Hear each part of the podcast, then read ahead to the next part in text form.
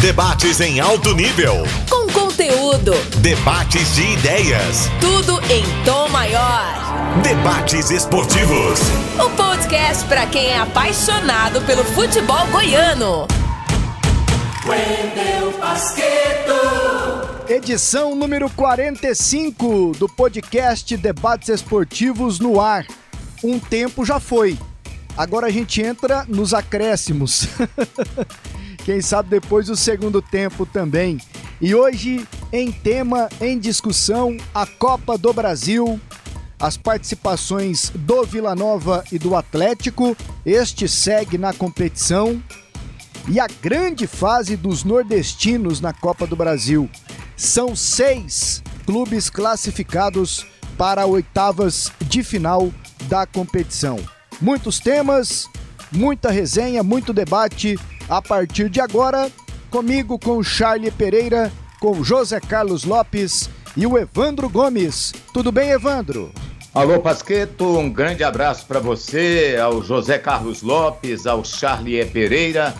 Vamos debater aí esses assuntos super interessantes, Copa América, Copa do Brasil. Estamos prontos aqui, Pasqueto. Falaremos também, além da Copa do Brasil, da Copa América e da Eurocopa. Tudo tranquilo, José Carlos Lopes? Tudo tranquilo. Alô, Pasqueto, um abraço para você, para Evandro Gomes, para o Charlie Pereira, para todo o nosso time aqui no podcast 45. Rapaz, duas edições da Copa do Nordeste no mesmo ano, ainda não tinha visto isso não. Vamos ver agora, né? Copa do Nordeste acabou recentemente com a conquista do Bahia e já vem uma outra Copa do Nordeste aí inserida dentro da Copa do Brasil. Parabéns aos nordestinos. E será um dos pontos a ser discutido aqui, os efeitos da Copa do Nordeste.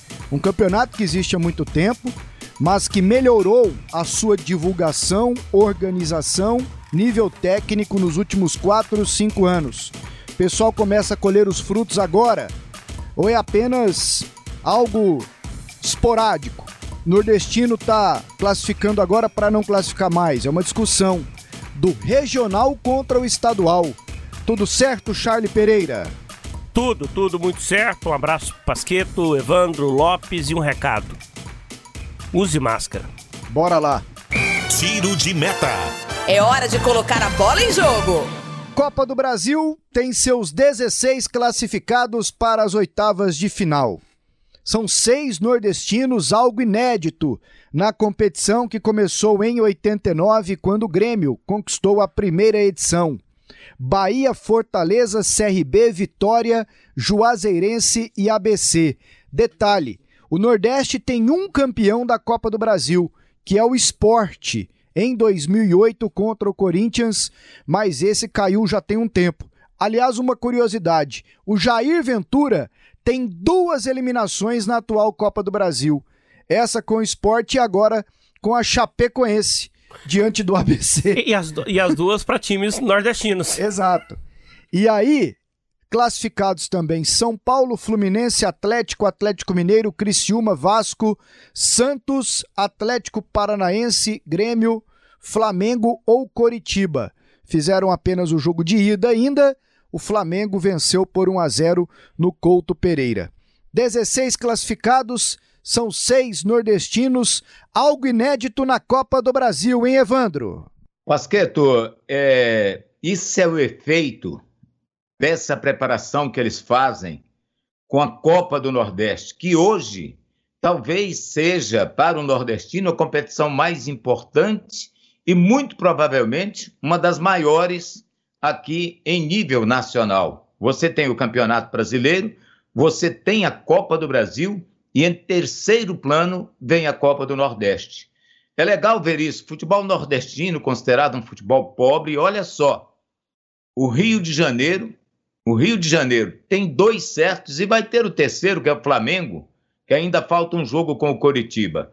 Pode ter três. Agora, o riquíssimo futebol de São Paulo, que começou com mais gente, sobraram apenas o São Paulo e o Santos eliminados aí grandes Palmeiras e Corinthians.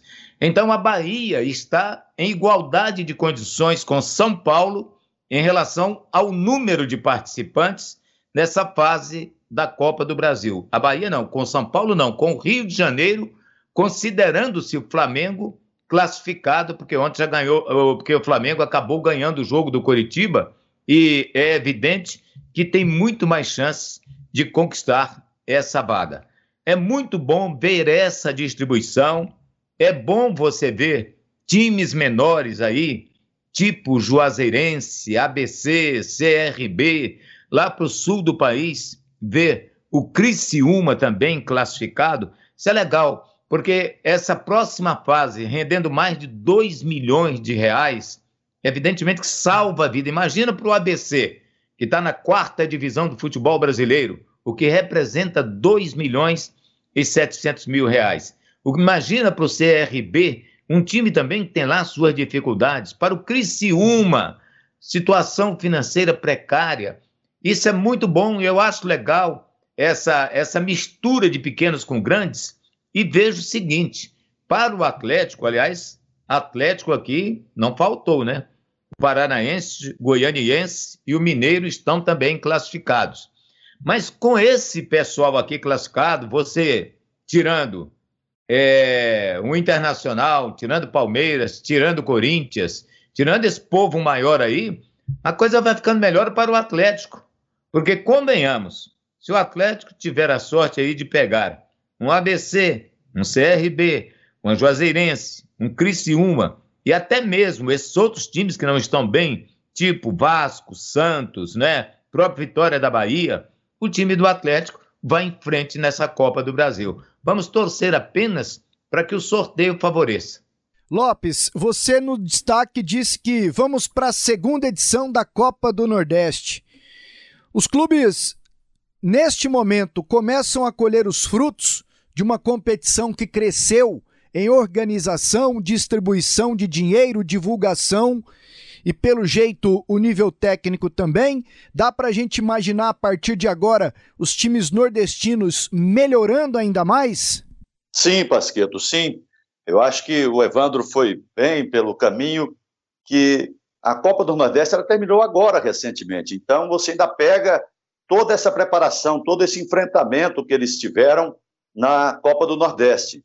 E aí nós vamos ter essa mini Copa do Nordeste dentro da Copa do Brasil. Então é fruto é, já dessa disputa, ela já começa uma disputa mais forte, porque os estaduais, é, sem dúvida alguma, ele, eles têm um nível inferior a essas competições nacionais. E a Copa do Nordeste está acima dos campeonatos estaduais. Tanto é que Bahia e Vitória se deram muito bem é, nessa Copa, principalmente o Bahia, né, na Copa do Nordeste, e foram mal no campeonato estadual. É sinal de que eles estão olhando com olhares diferentes é, para essa Copa do Nordeste. A preparação é diferenciada, a disputa é outra. Então, se leva, porque a disputa é, é, é, simultânea né, do estadual com a Copa do Nordeste. E a gente está vendo isso. Agora, sem tirar o mérito, mas já tirando, é preciso também observar aí que nesses cruzamentos aí, nós tivemos a Juazeirense cruzando com o Cruzeiro, pegando o Cruzeiro na, numa do, dos seus piores momentos da sua história. Momento dificílimo. O Cruzeiro está de joelho. O Cruzeiro tomou um baile de 4 a 3 do CRB, jogando dentro do Mineirão, jogando em Belo Horizonte. Então o Cruzeiro está terrível. E a Chapecoense também, que é um time muito tradicional no sul do país, é, está com dificuldades. Perdeu o campeonato estadual para o Havaí, entrou mal no campeonato brasileiro. Então, assim, foram dois times. O ABC passou pela Chapecoense e a Juazeirense passou pelo Cruzeiro. São dois times tradicionais, mas que estão com dificuldades. Então, isso também precisa ser observado. Mas não tira, em hipótese alguma, o mérito desses times nordestinos que se organizaram muito. O Fortaleza tirou proveito do susto que passou no ano passado, só não caiu porque o Vasco foi de novo aquele time mole, aquele time que volta e meia está na segunda divisão, e o Goiás que perdeu a sua tradição na Série A. Mas o, o, o Fortaleza esteve para cair. Ele esteve, né, ele perdeu inclusive o seu último jogo é para o Fluminense. Então, é, não dependeu das suas forças. Ele ficou dependente do Goiás e do Vasco da Gama. Mas se reorganizou rapidamente em pouco tempo e já está esse time aí surpresa do Campeonato Brasileiro, surpresa também é, na Copa do Brasil. Então, isso é muito bom para o futebol do Nordeste. E a gente fica sem entender o que está se passando com o Internacional de Porto Alegre, ou o Corinthians, que a gente sabe que está endividado, né? ganhou lá um estádio de futebol, mas parece que foi um presente de grego, pelo menos por enquanto. Então, assim, muita coisa ocorrendo. O Palmeiras, o gigante Palmeiras cair diante do CRB. Esse sim tem mérito. Eliminou um gigante, um gigante que está de pé. Está acostumado a ser eliminado. Nunca vi tanta eliminação como esse time do Palmeiras, com um elenco tão grande. Mas é uma Copa do Brasil surpreendente desse ponto de vista e é muito bacana a gente ver essa diversidade. A gente sempre fala que é o campeonato mais inclusivo do Brasil, o campeonato verdadeiramente nacional é a Copa do Brasil. Isso a gente está podendo ver agora, com direito de ter, inclusive, uma mini Copa do Nordeste dentro da Copa do Brasil.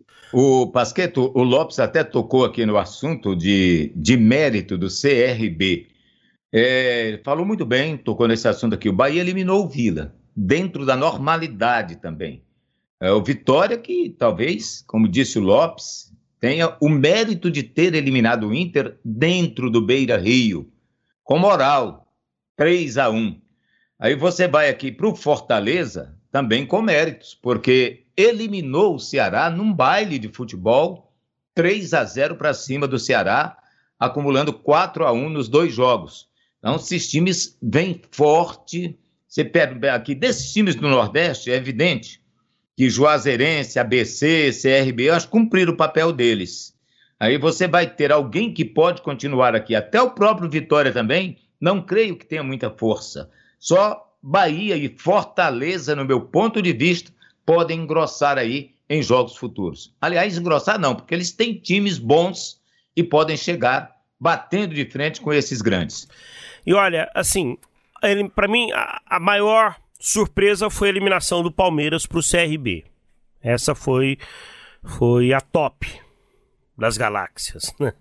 O Palmeiras, atual campeão, com um elenco que é praticamente o elenco do ano passado. Então, assim, foi a maior surpresa depois, para mim, a eliminação do Internacional por ter feito o, o, o, resultado no jogo de ida e encara um Vitória que vinha em crise, tinha demitido o técnico, começou mal a Série B, fez um campeonato baiano ruim, Copa do Nordeste também não foi bem. Então a eliminação do, do, do Inter chama atenção.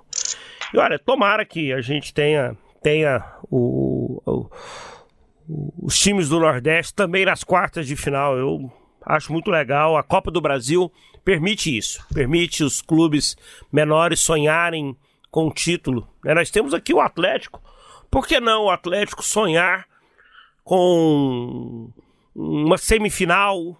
Quem sabe uma decisão? Quem sabe um título? O Atlético mostrou contra o São Paulo, mostrou contra o Corinthians ter um time muito competitivo. E é muito mais fácil o torcedor imaginar, nós aqui, que o time pode chegar a um título de Copa do Brasil do que um campeonato brasileiro de Série A de pontos corridos.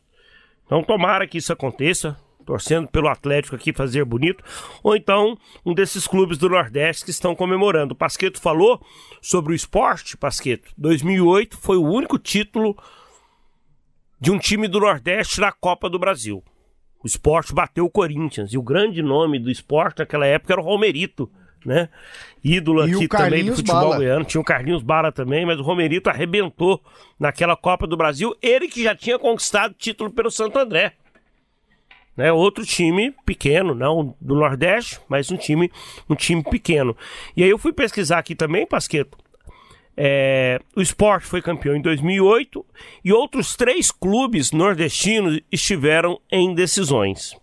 O esporte em 89, naquela primeira vez né, da Copa do Brasil, perdeu para o Grêmio. O Ceará em 94, 1994. E o Vitória, que perdeu para o Santos em 2010, depois de eliminar o Atlético nas semifinais. Né, foram os nordestinos que mais avançaram nessa situação. Agora, dos que se classificaram aqui, para mim o Fortaleza me parece ser o time que joga o futebol mais bonito, mais consistente, Pasqueto. E ótimo você ter tocado no assunto Fortaleza, porque existe hoje uma grande curiosidade para saber quem é Juan Pablo Voivoda, o técnico do Fortaleza. Esses dias o Evandro, em um programa, até brincou. Ele é ucraniano, ele é sérvio, ele é croata com esse sobrenome. Aí eu brinquei com o Evandro. Até fiz a seguinte pronúncia, Vojivoda, e aí um ouvinte, acho que o James do Rio de Janeiro falou, Pasqueta, pronúncia tem som de I. Então é Juan Pablo Voivoda, 46 anos, é argentino, foi zagueiro, começou a carreira no News Old Boys, aí jogou um tempo na Espanha em times menores, o mais conhecido lá o Compostela, e aí depois na Argentina voltou e defendeu o Belgrano também. Depois iniciou a carreira como técnico. News Old Boys, Defensa e Justiça, Tajeres, Huracan, esses todos da Argentina, foi para o União La Calheira do, do Chile e agora está no Fortaleza. E o time do Fortaleza joga, hein, Lopes? Joga, joga, joga. O time dele é rápido, é para frente, até agora surpreende. Surpresa muito positiva. Eu assisti ao jogo, a virada para cima do Atlético Mineiro. É, o Fortaleza sai perdendo por 1 a 0 com o gol do, do, do, Hulk de pênalti, um pênalti terrível, né? Um homem daquele tamanho, uma mãozinha ali, ele desabou e com VAR e tudo, e o pênalti foi consolidado a favor do Atlético Mineiro. E depois a virada com um contra-ataque espetacular, o Pikachu fazendo realmente a diferença. Então, o Fortaleza está jogando para frente, a gente vê, se ganhar de um concorrente, esse foi o ponto. Você vê essa vitória contra o Atlético Mineiro, é outro gigante do futebol brasileiro atualmente, com um sócio, né, um parceiro do Atlético Mineiro, que está quase que doando a fortuna para o Galo Mineiro, né, mais de 400 milhões já investido, o Rubens Menin, da MRV, um empresário bem sucedido no Brasil, e o, o Atlético Mineiro com um timaço, e é uma virada espetacular. Já foi, bom, pode ser um ponto fora da curva. Aí vem essa goleada no Ceará, num confronto de muita rivalidade, um clássico tradicional do Nordeste, do estado do Ceará. Então é sinal de que esse Juan Pablo Voivoda está mandando bala. O time dele está voando baixo. E veja, Pasqueto, aquilo que eu disse. O Fortaleza terminou muito mal o Campeonato Brasileiro, o campeonato que terminou esse ano. Mas em pouco tempo ele deu a volta por cima, o susto é, da, da, disputa do rebaixamento. Fortaleza foi para a última rodada correndo o risco do rebaixamento. É claro que tinha uma diferença de gol muito grande do Vasco para tirar, mas estava correndo o risco de rebaixamento.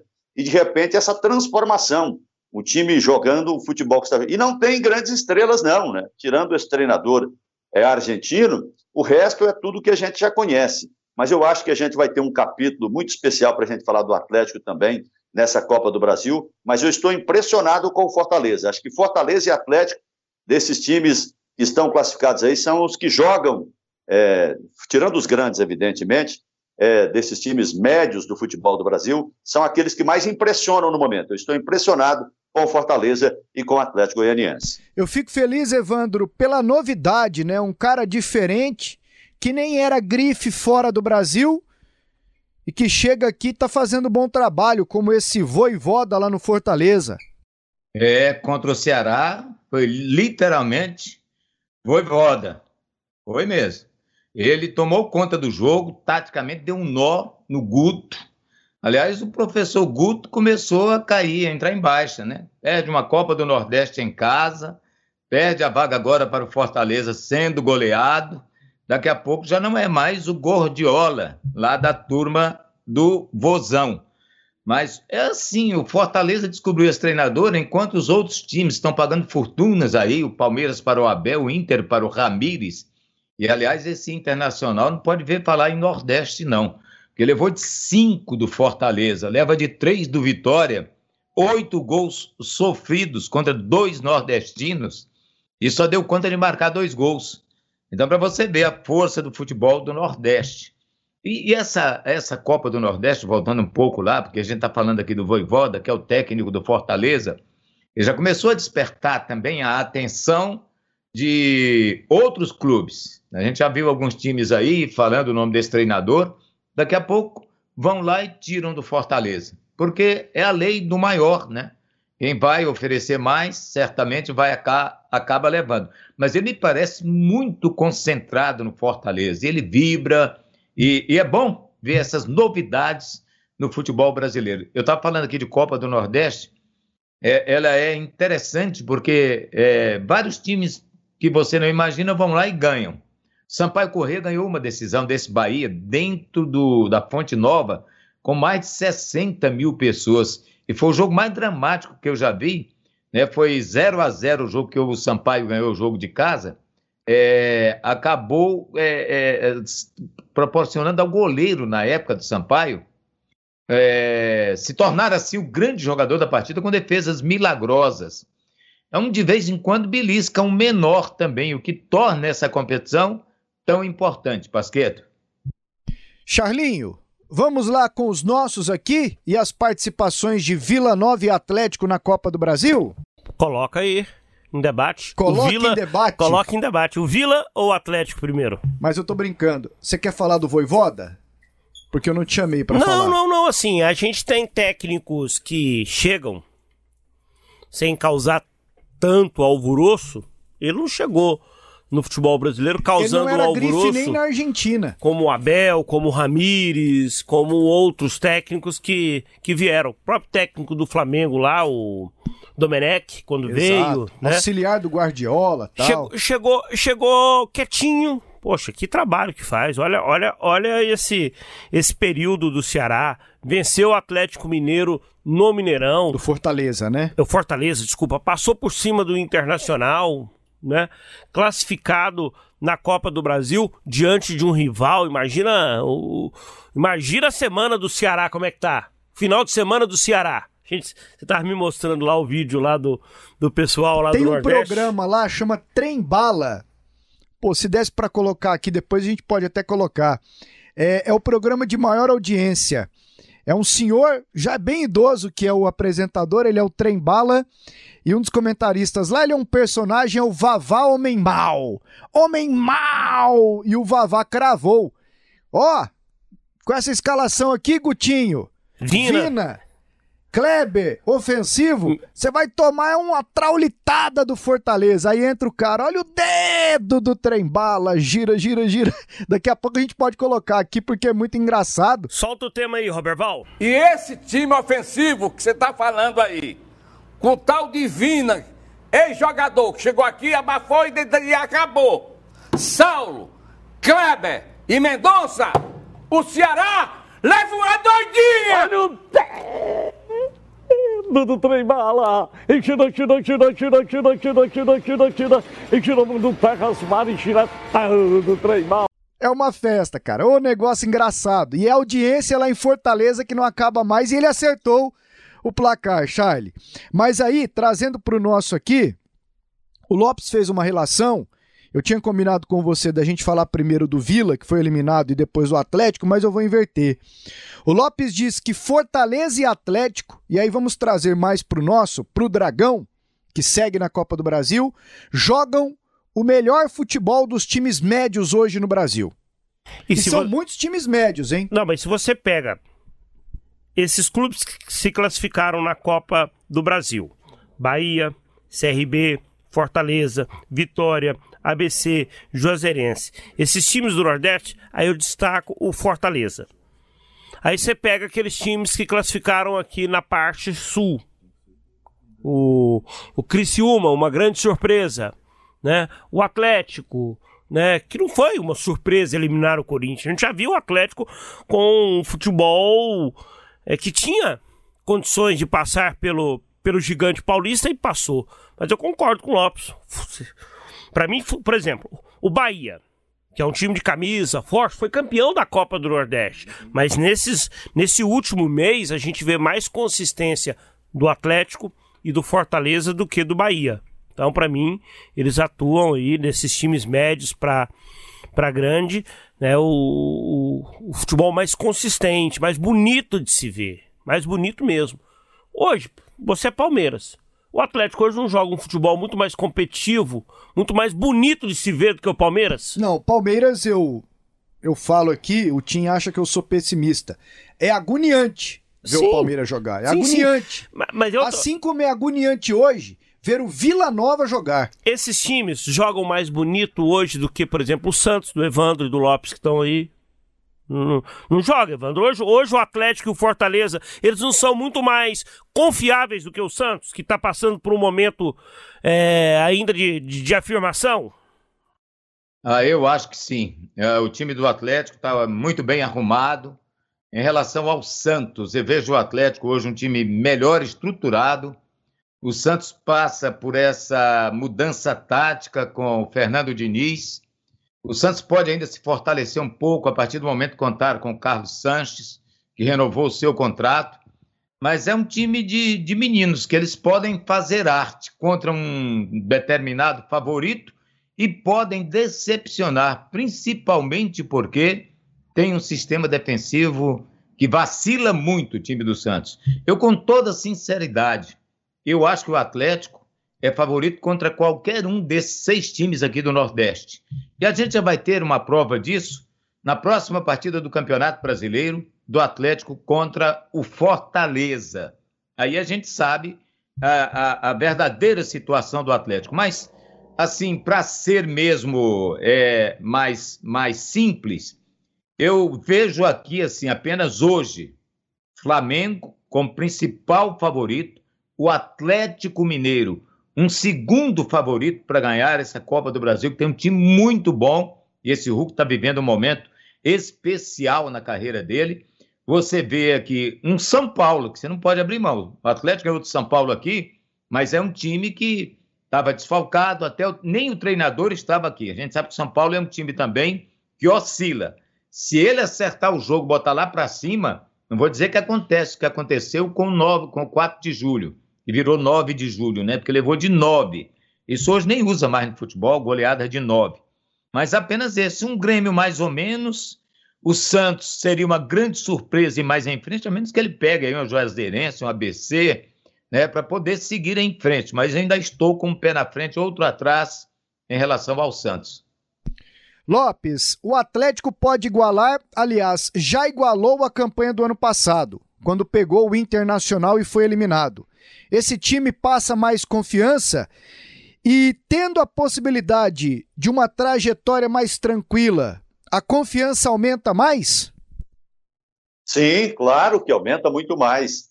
E eu vejo, Pasqueto, o Atlético muito equilibrado. Aquilo que a gente cobra, eu sou um defensor disso, de que time precisa ser equilibrado. Às vezes você tem um time muito bom é, no, no meio campo à frente, faz muitos gols e acaba ganhando muitas partidas por conta disso, porque tem um desequilíbrio lá na frente, mas acaba tomando muitos gols.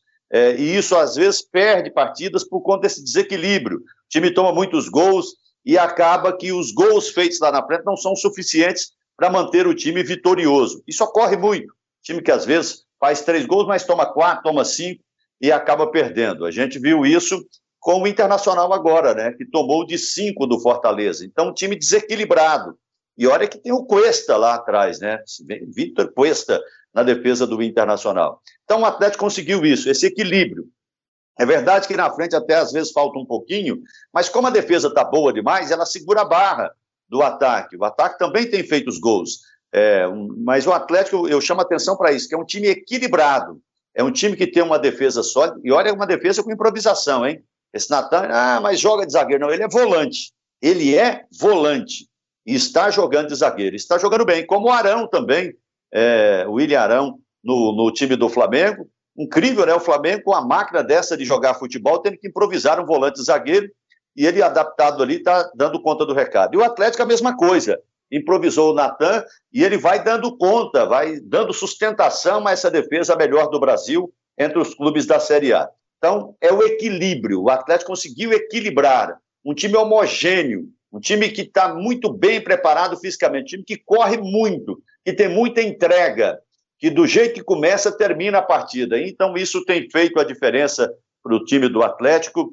E eu vejo o Atlético como é, um time que pode almejar mais, eu acho que o Atlético já fez uma semifinal e dessa vez o risco de chegar à final é grande, porque, como eu disse, é um time equilibrado. Se esses cruzamentos aí forem acontecendo dessa forma, como você disse aí, daqui a pouco pega um time inferior tecnicamente, porque tem. Não adianta dizer, o Criciúma é inferior ao Atlético, hoje a Juazeirense é inferior ao Atlético, o ABC é inferior, quer dizer, o próprio eh, CRB, que está organizadinho, está bonitinho, mas eu vejo ele inferior. O Santos hoje é inferior ao time do Atlético. O Santos é um time desequilibrado, um time que toma muitos gols. Então isso acaba desequilibrando. E o Atlético não.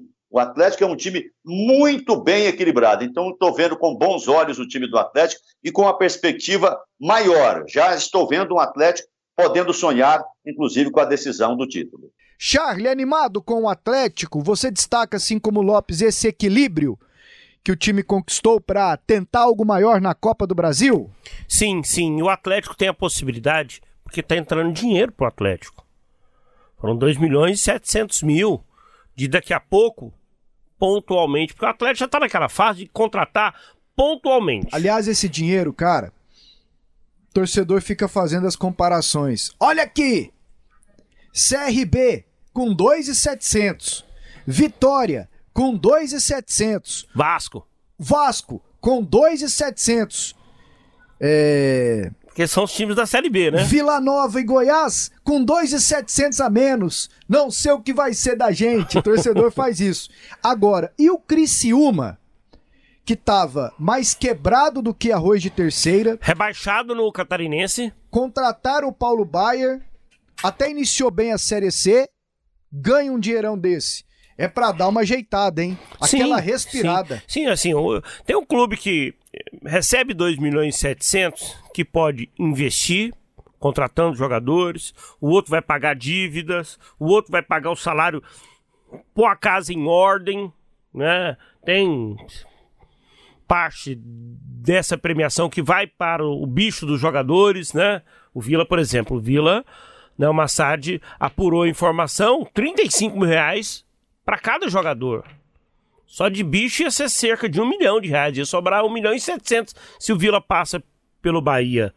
Acho que o Atlético paga até bem menos do que, do que esse valor que o, que o Vila estava pagando. Mas é um dinheiro que entra e que daqui a pouco o Watson, né, presidente rubro-negro, pode trazer mais um zagueiro, mais um jogador ali para dar um, um alívio pro João Paulo, que daqui a pouco fica sobrecarregado, porque né, ele, ele não tem um substituto hoje à altura, né? Talvez mais um volante.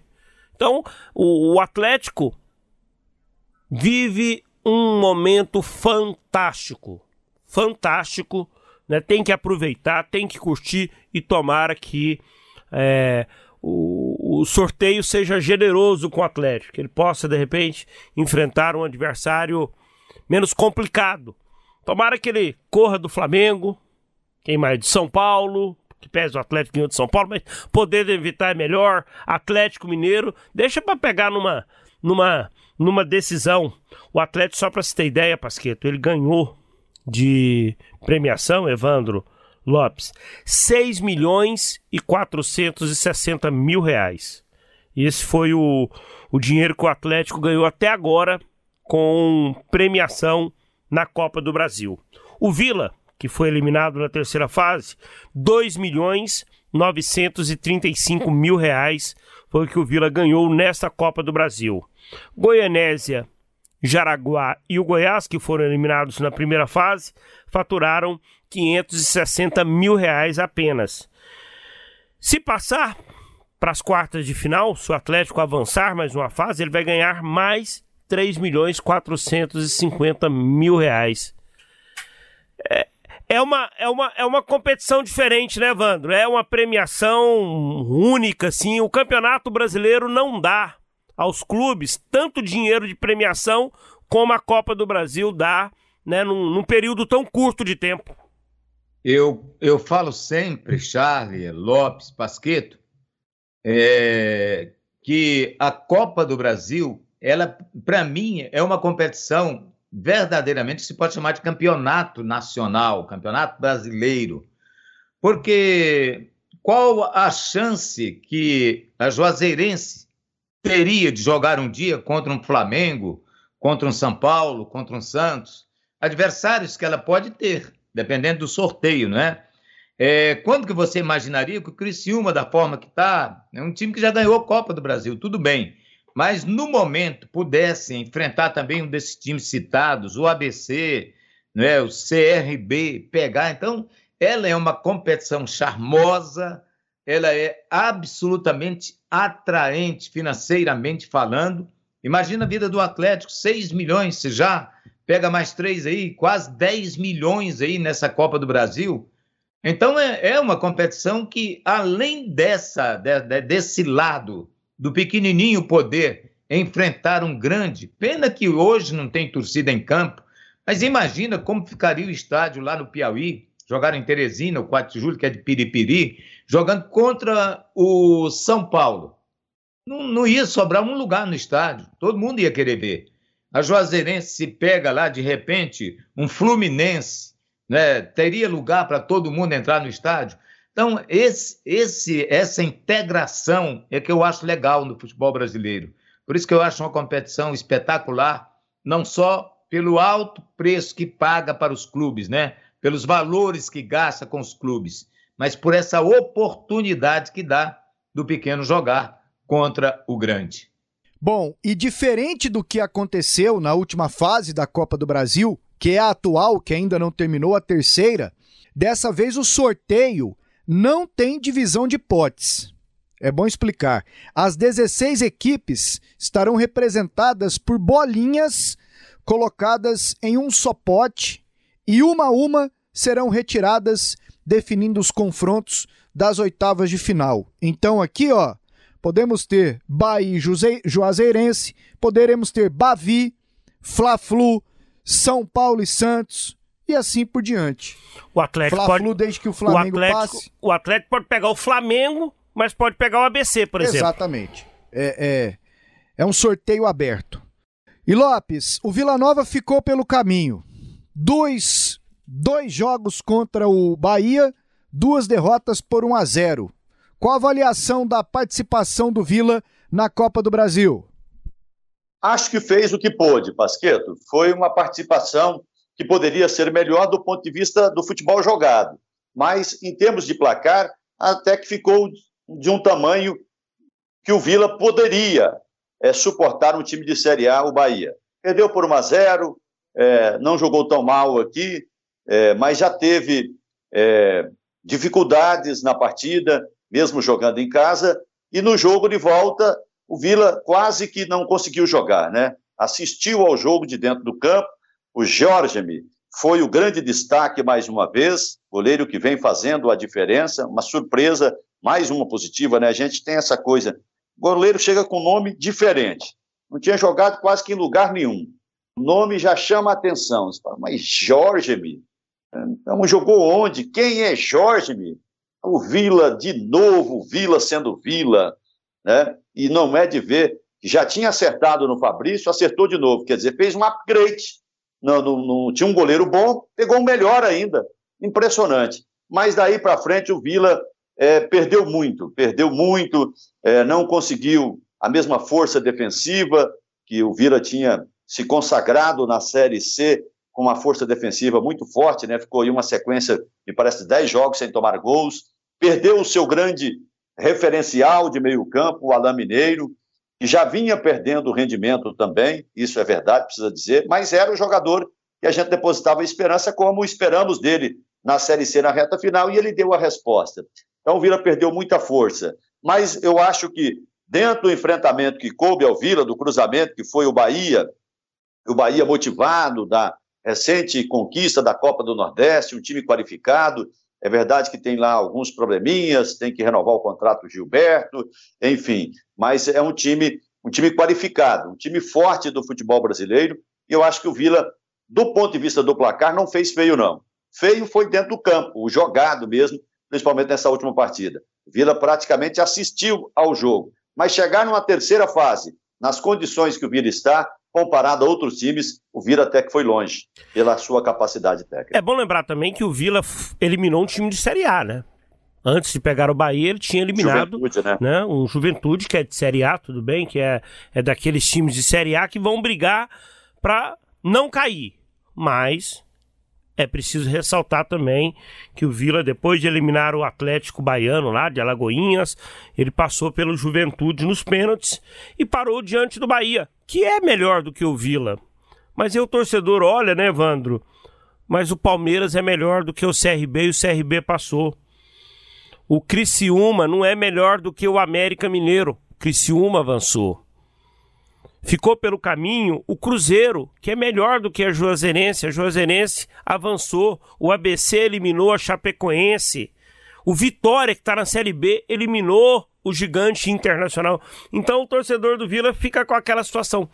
Poxa, ok, perder para o Bahia deu a lógica. O Bahia era o favorito. O Bahia foi melhor nos dois jogos. O goleiro do Vila foi o grande destaque é, desse confronto. Se não fosse ele, o Bahia tinha ganhado por 2-3 no primeiro jogo, por 2-3 no, no, no, segundo. Mas fica aquele, aquele sentimento né, de que, poxa, a gente viu tanto time pequeno, mediano, avançando e o Vila ficou pelo caminho, Evandro. Pois é, Charlie. É, o problema do Vila é que o Vila não consegue provocar uma grande surpresa no time adversário. Fazer o que o Vitória fez, enfiar três no Inter, lá em Porto Alegre. O Vila não consegue. É, fazer o que o CRB fez com o Palmeiras, ganhar de 1 a 0 lá dentro de São Paulo. É, são, são esses resultados que a gente fica esperando que um dia o Vila faça e não consegue fazer. O Vila é um time previsível. Ele, quando vai jogar contra um time que é favorito, favoritismo prevalece para o adversário. E o Vila muda muito de, de, de, de competição para competição. O Vila, quando houve a mudança na parte diretiva, trocou o time praticamente inteiro. Aí vem para uma competição, o Campeonato Goiano de 2020 é um time, depois já muda para outro time, para o Campeonato de 21, para a Copa do Brasil, já algumas mudanças também, e não há time que encontre uma forma boa de jogar se você muda praticamente todo dia. E outra coisa, os jogadores que estavam jogando bons ou ruins, mas estavam lá no time, assim, chegava, pedia para sair, tudo bem. Celcinho, por exemplo. O Celcinho ele pode não ser extraordinário, mas ele é melhor do que o Pedro Bambu, jogando como ala, e como outro qualquer, o cara que estava se dando bem ali na lateral. Até cresceu nos últimos jogos aí.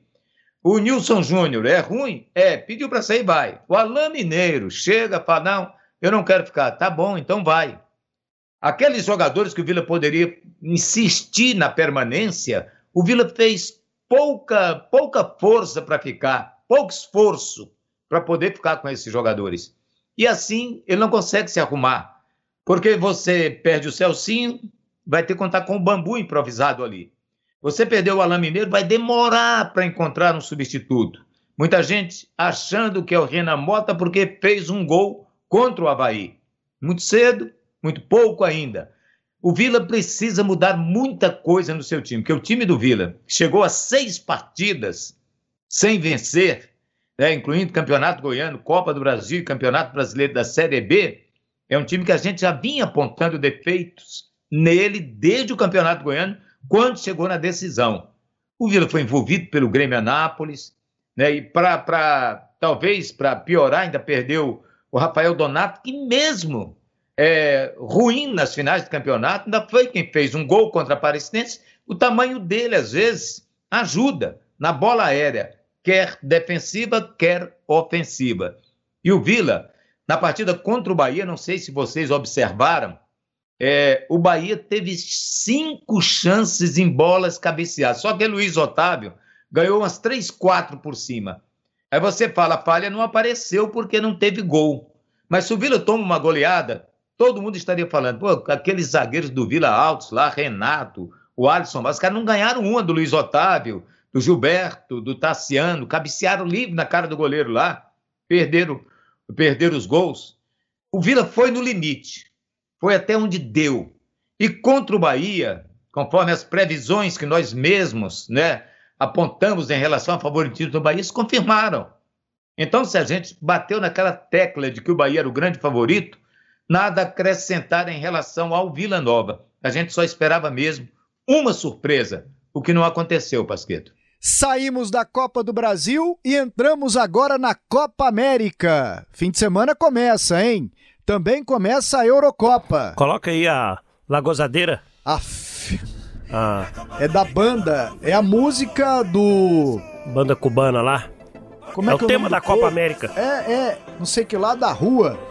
A gente fez no podcast passado. Coloca aí, Roberval. Coloca, Coloca aí, a só. música aí enquanto a gente pesquisa o nome, Roberval.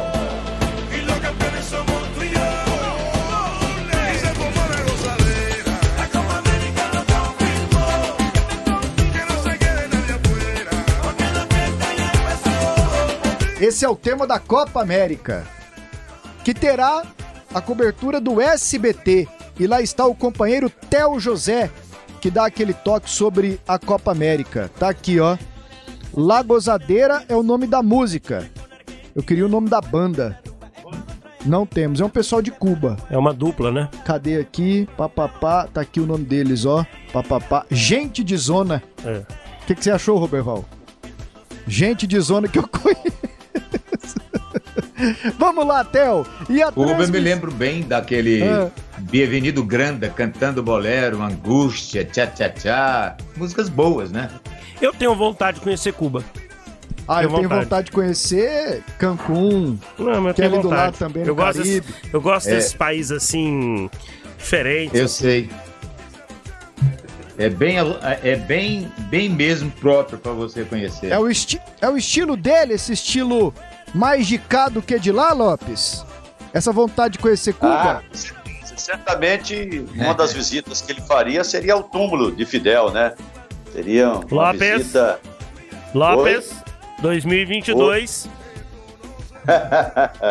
Vamos lá. Ai, E o Theo. José, que é o nosso companheirão aqui, nosso comentarista também, ele é o narrador principal do SBT, que vai transmitir a Copa América. E o Theo conta um pouquinho sobre a competição aqui e o seu trabalho agora na transmissão da Copa. Acompanhe. Amigos da Sagres, pois é, domingo começando a 47ª edição da Copa América. Esta que é a competição de seleções mais antiga do mundo e o Brasil inicia uma caminhada buscando o seu décimo título. Tem um dado interessante, toda vez que a Copa América foi disputada no Brasil, o título ficou aqui. Com relação à transmissão de TV, o SBT vai priorizar totalmente as partidas da seleção brasileira, mas independentemente de a seleção chegar nas semifinais, a gente espera que sim, até nas finais, o SBT também vai transmitir as semifinais. Serão 11 jogos na tela do SBT. O SBT volta a ter a seleção brasileira principal, coisa que não acontecia desde 1998. E muita gente está se perguntando: poxa, mas agora o SBT está investindo no esporte por quê? Porque o SBT viu que o esporte poderia trazer audiência para a emissora e poderia também trazer a parte comercial, patrocínio para a emissora. Então, desde a, vamos voltar um pouquinho no tempo, desde o Fla-Flu na decisão do Campeonato Carioca no ano passado, que o SBT começou a procurar bons eventos. Eventos que realmente têm apelo, um apelo popular, um apelo dos torcedores. E a Copa América é um grande apelo. Apesar que houve muitos colegas da imprensa eh, que ficaram na base da especulação nesse Brasil nosso, no Brasil que estamos vivendo agora, tudo é politizado, né? Tudo é direita ou esquerda. Então isso acabou atrapalhando um pouquinho a realização da Copa América. O Brasil eh, se colocou à disposição para sediar, porque o Brasil hoje na América do Sul é o país que tem os estados em melhores condições. Então isso acabou atrapalhando um pouquinho. Se você pegar todos os jogos, eu estou fazendo esse levantamento, todos os jogos internacionais deste ano que aconteceram no Brasil, a gente vai passar aí dos 50 com facilidade e serão 28 jogos na Copa América, começando neste domingo com o Brasil e Venezuela e terminando no dia 10 no Maracanã. Começa no Mané Garrincha em Brasília e termina no Maracanã no dia 10. Vamos ter muitas novidades no SBT. A gente vai ter um novo cenário que está lindíssimo é, novos uniformes, a volta do amarelinho, a trilha sonora do futebol do SBT.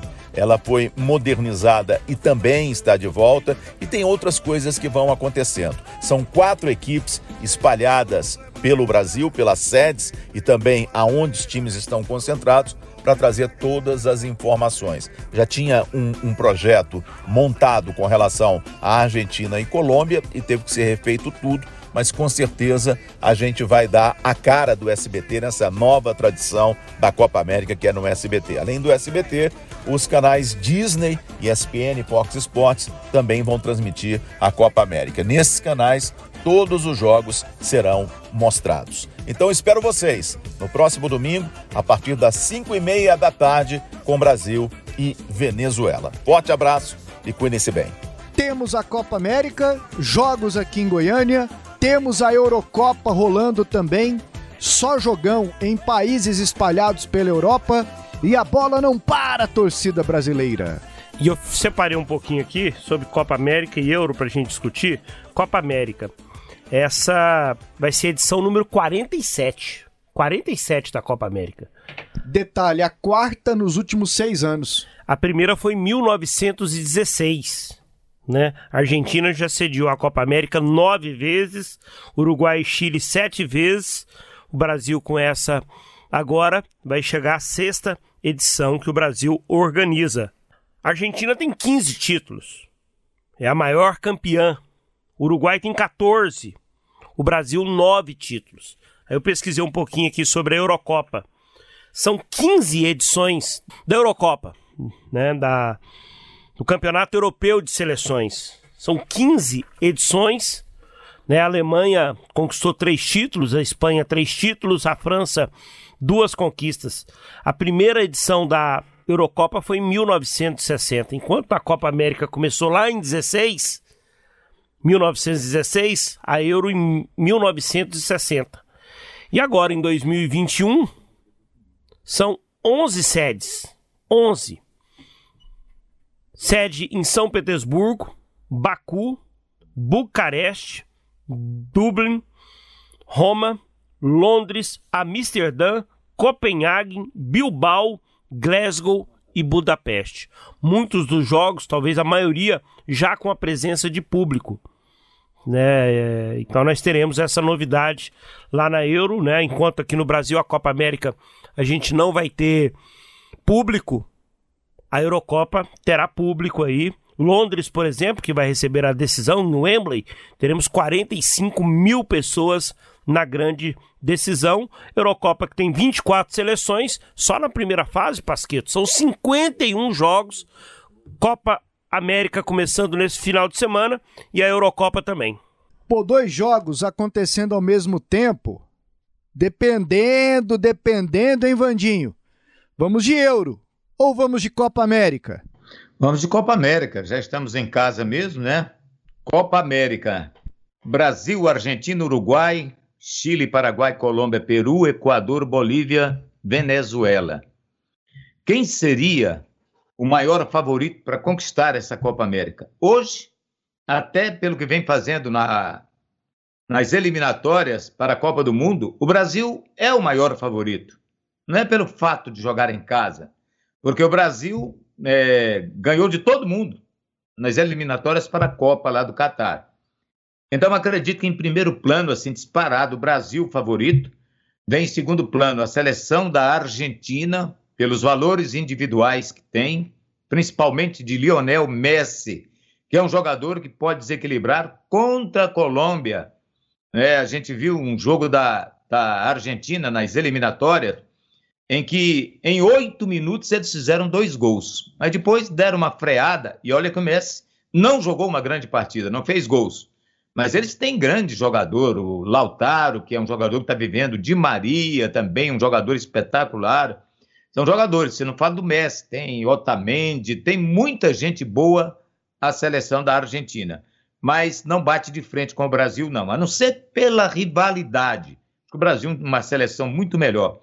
Você pega o Uruguai aqui, Luiz Soares, é, Jimenez e Godin, aquela dupla de zaga que fez sucesso lá no Atlético de Madrid por muito tempo com o Simeone. Depois ficou só o Jimenez, o Godin saiu para jogar na Itália, depois saiu também. É, não tem também muita gente. Não vi o Cavani nas eliminatórias. Então, Uruguai, o Chile é embaixo, né? o Chile é embaixo, ah, até porque alguns jogadores que são brilhantes não estão jogando bem. O Vidal, se aparecer, pode ser que melhore um pouquinho, porque não jogou as últimas partidas com problema de Covid, e para por aí. A Colômbia já não é mais aquela surpresa que a gente esperava, não. Então fica para mim Brasil e Argentina como os maiores favoritos, Uruguai no segundo plano e talvez o Chile mesmo, que a seleção do Paraguai também, no meu modo de pensar, fraca. Lopes, e a Copa América? Ô Pasqueto, essas competições, a Eurocopa, a Copa América, eu faço uma ressalva em relação a elas. Evidentemente é, que quando você tem as eliminatórias, e as eliminatórias são disputadas em dois anos, então você sai de uma Copa do Mundo, passa um ano e você já entra nas eliminatórias. E aí elas vão até a véspera da Copa do Mundo. E, e aí você põe essas, essas competições é, coincidindo com essas eliminatórias. Então, eu não vejo muito sentido nessas duas competições, porque as eliminatórias são mais importantes, porque elas levam para a Copa do Mundo. Né? Então, tem uma seleção, e aqui na América, você tem de 10 seleções, você seleciona quatro e uma quinta vai para uma repescagem. Então, eu não vejo muito sentido nessas competições, não. E quando falta motivação, como agora nessa pandemia, tantas restrições, eu acho que diminui ainda mais a atenção e a importância. E não estou aqui idealizando, não, de ideologia, né? Pegando para é, o lado ideológico da coisa aí na competição. Não, longe disso, longe disso. A competição já está aqui no Brasil, já cansei de falar, vamos abraçar, vamos disputar com dignidade. Mas agora, com esse problema da pandemia, com essa má vontade do técnico, dos jogadores, eu temo muito pelo, pela participação brasileira nessa Copa América. Acho que isso pode refletir em campo, Jogadores estão cansados e estão mesmo, para muitos desses jogadores, e quase todos eles, é final de temporada, e numa final de temporada, um esforço gigantesco para ganhar mais duas partidas da, das eliminatórias, vem uma competição, eles estão chateados, e futebol a gente sabe que é motivação. Então eu estou pessimista em relação à atuação do Brasil, a não ser que haja aí uma resposta ainda é, politicamente mesmo, assim, para não deixar transparecer de que houve, não houve boicote na participação, mas haverá o boicote dentro de campo. Eu acho que pode ter um, um efeito reverso aí, de daqui a pouco ter uma reação positiva para provar que eles estão que eles não estão boicotando a Copa América. Acho que eles vão ter que passar por isso, porque para mim se tiver um fracasso aí, vai ser em forma de boicote. E as outras seleções também da mesma forma, não estão atravessando uma, grande fase, tanto é que o Brasil já em seis jogos, né, das eliminatórias ganhou tudo, ganhou seis. Então não está tendo adversário com a seleção mediana. Veja que essa última que ganhou esses dois jogos aí que a seleção brasileira conquistou contra o Equador e contra o Paraguai, foi com uma seleção meio-campo totalmente diferente, né? Com Fred, com Paquetá, só o Casimiro, que era um titular absoluto aí das últimas é, seleções brasileiras. Então eu eu eu eu estou pessimista. E eu faço essa ressalva não do ponto de vista do campo ideológico, estou longe disso, desse debate ideológico aí, é, por conta disso ou daquilo. Acho até que a competição não deveria ser realizada, porque é, são várias delegações passando, são mais jogos. Ah, mas já tem tantos jogos, mas está aumentando mais jogos, né? então poderia diminuir, seria uma, seriam jogos a menos. É, se a Copa América não fosse realizada. Mas ela estando sendo realizada, tem meu apoio. Acho que o Brasil tem que tentar fazer bonito. Goiânia está inserida e eu fico feliz de ver Goiânia, inclusive recebendo a seleção brasileira no próximo dia 27 contra o Equador. Mas eu faço essa ressalva. Acho que essas, essas Copas continentais elas coincidem muito com as eliminatórias. E as eliminatórias, para mim, são mais importantes do que essas competições. Até... É, pelo menos uma coisa, a Copa serviu, Lopes, Pasqueto, Charlie, Roberval, é, para mostrar a, a falta de caráter do presidente da CBF. Eu garanto que hoje ele está arrependido, né? Maldito dia que ele disse sim para a realização da Copa América aqui no Brasil. Porque talvez se tivesse ficado quieto, não viria a público tudo que veio em relação ao que ele fez, que acabou provocando o afastamento dele da presidência da CBF. É, o que esse presidente da CBF fez, Rogério Caboclo, é abominável, é criminoso. O assédio, ele é crime. Não me atenta, não. Tá. Por só favor. É, deixa pra lá. Você é... sabe, Copa pior América. que tem gente que desconfia da mulher. Tem a voz do caboclo. Do caboclo lá. E tem é, mas, gente que desconfia da mulher é, e é outras culpa, denúncias estão sendo apuradas, né? Infelizmente, infelizmente, né, para boa parte das pessoas, é a mulher que tem culpa. Ela foi assediada e ela é a culpada. É, é, é um absurdo. É um absurdo. Pasqueto, mas sobre Copa América e falando aí os meus favoritos. Para mim, o Brasil é o favorito.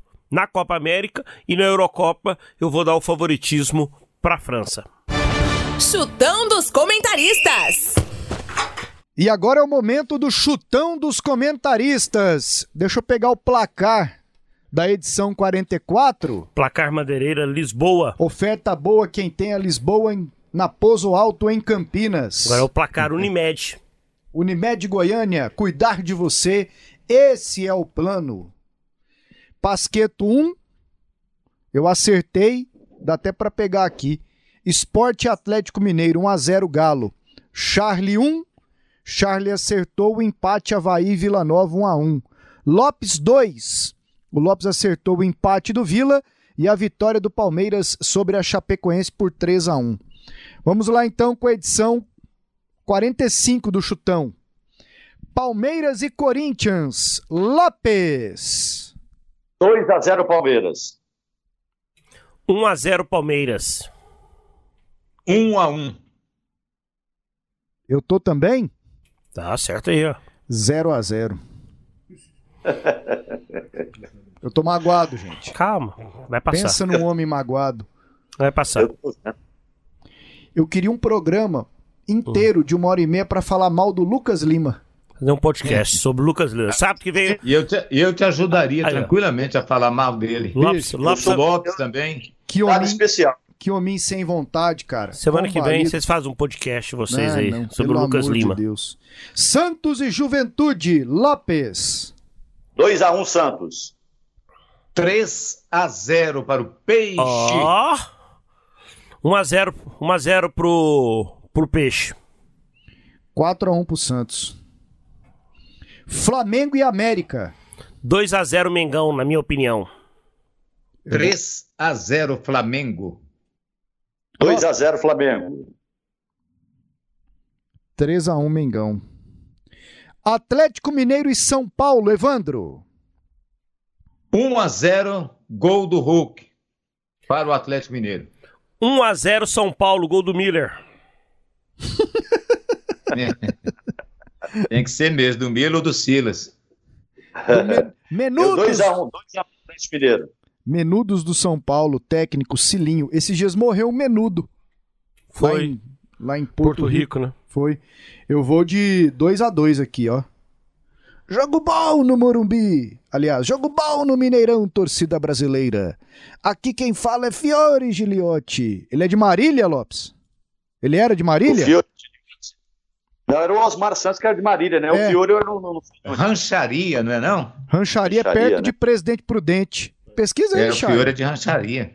É, de Marília é toda a família do Osmar Santos. O Osmar Santos sofreu um acidente, é, aquele que, que quase o, o, o vitimou fatalmente, mas fez com que ele perdesse a voz. Olha que loucura. Né? Teve que fazer cirurgia na cabeça e tal. Ele estava indo para Marília ou voltando de Marília na inauguração de uma concessionária lá. Não sei se, ela- se ele era o dono e tal, e infelizmente O- perdeu a voz. O Fiore Giuliotti nasceu em 1928 em Barra Bonita, São Paulo. Rancharia. Caminho. É porque ele falava muito moço de rancharia, né? Quando muita gente falava, eu, Não, mas porque eu- aí. eu, sou, eu assim, eu comecei a ouvir rádio quando criança, ouvia a Rádio Paulista, Rádio Bandeirantes, Fiore Gilhote foi meu grande ídolo na narração do rádio esportivo. E ele tinha um programa à tarde que eu saía correndo do trabalho para ouvir o Cantinho da Saudade. Edu, o moço de Jaú, por onde anda você, Edu? Torcida brasileira. Era muito bom. O programa 50 podia ser só de coisa velha. Pensa nisso. Eu, vou- topo. Eu vou adorar apresentar, mas aí eu quero apresentar ouvindo assim e tal, pra, pra me emocionar. Nossa, rádio velho é Dá bom. uma sugestão para o. Charles lançar um quadro aí no final de semana, veteranos da imprensa, para a gente debater o futebol, doutor Ledes, compadres, povo mais velho. Graça aí. Torres. Jurandir Santos, Graça Torres. O produtor É do esse programa, o produtor do programa aqui já até coçou a cabeça, o Roberval.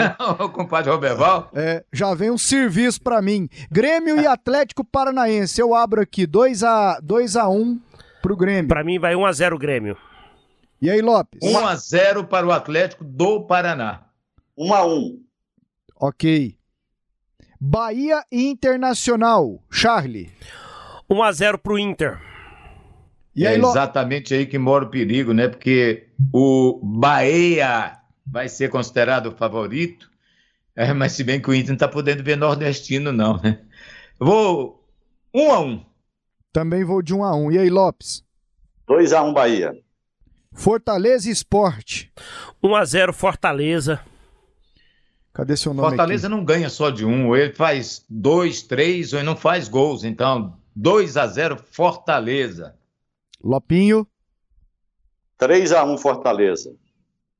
Vou de 4 a 0 Fortaleza. o Lopes gosta. Ó o Bragantino e Fluminense de novo. 1 a 0 Bragantino. Jogo é lá em Bragantino, né? É. lá em Bragantino, como diria Mir Sabag. Sabag. Foi 2 a 1 o último jogo, não suficiente para o time do Bragantino passar. Eu vou agora ficar com 2 a 2 nesse jogo. 2 a 0 Bragantino. Vou de 1 a 1. Chapecoense Ceará. Eu vou aqui de 2 a 1 para o Ceará. Eu vou de 1 a 1. Esse jogo aí pode derrubar o Jair Ventura, né? Já? Então, 2 a 0 pro. Olha, ele só tá perdendo, né? Dois jogos Fora apenas. de uma Copa do Brasil pro ABC, meu amigo. Pesa.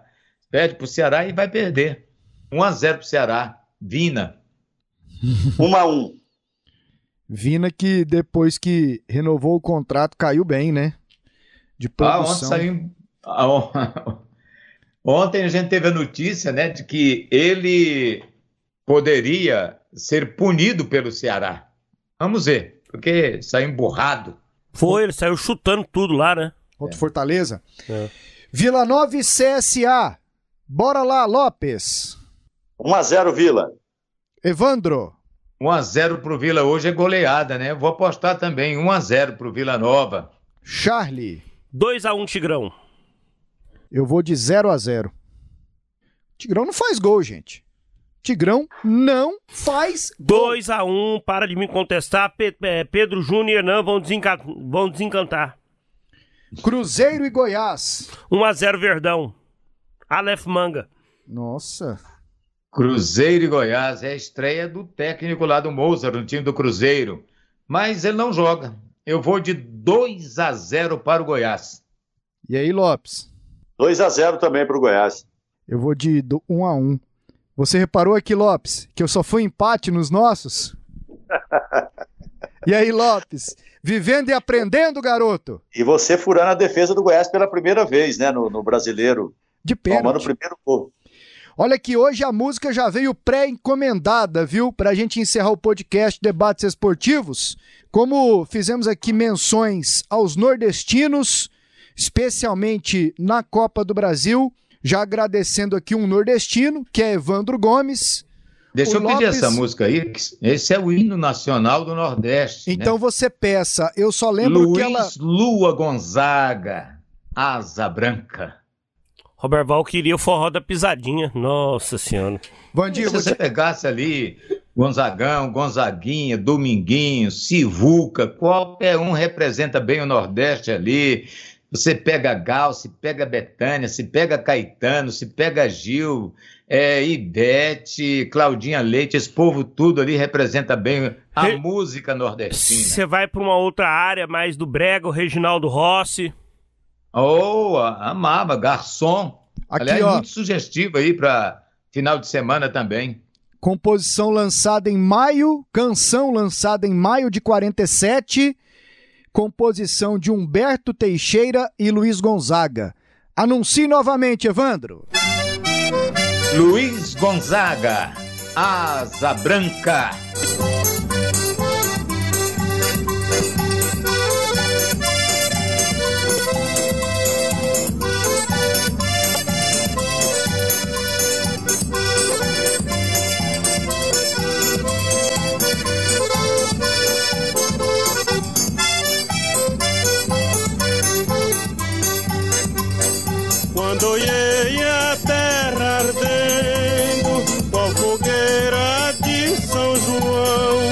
Eu perguntei a Deus do céu, ai, por que tamanha judiação?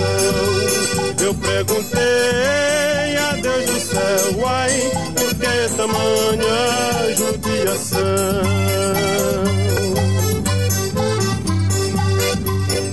Que braseiro, que fornaia! Um pé de plantação. No farta d'água perdi meu gado, morreu de sede meu alazão. No farta d'água perdi meu gado, morreu de sede meu alazão.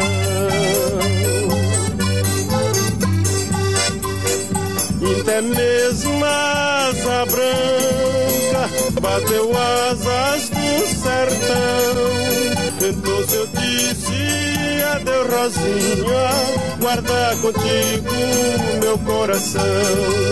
Então eu disse adeus Rosinha, guarda contigo meu coração.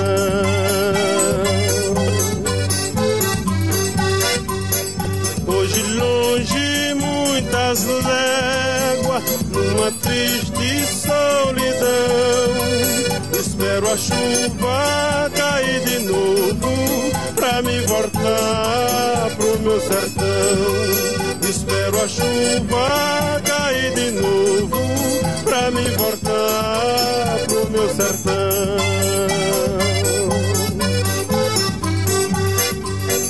Quando verde dos teus olhos espalhar na plantação, eu te asseguro, não chore não, viu?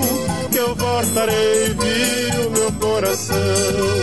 Eu te asseguro, não chore não, viu? Eu voltarei, viu, meu coração.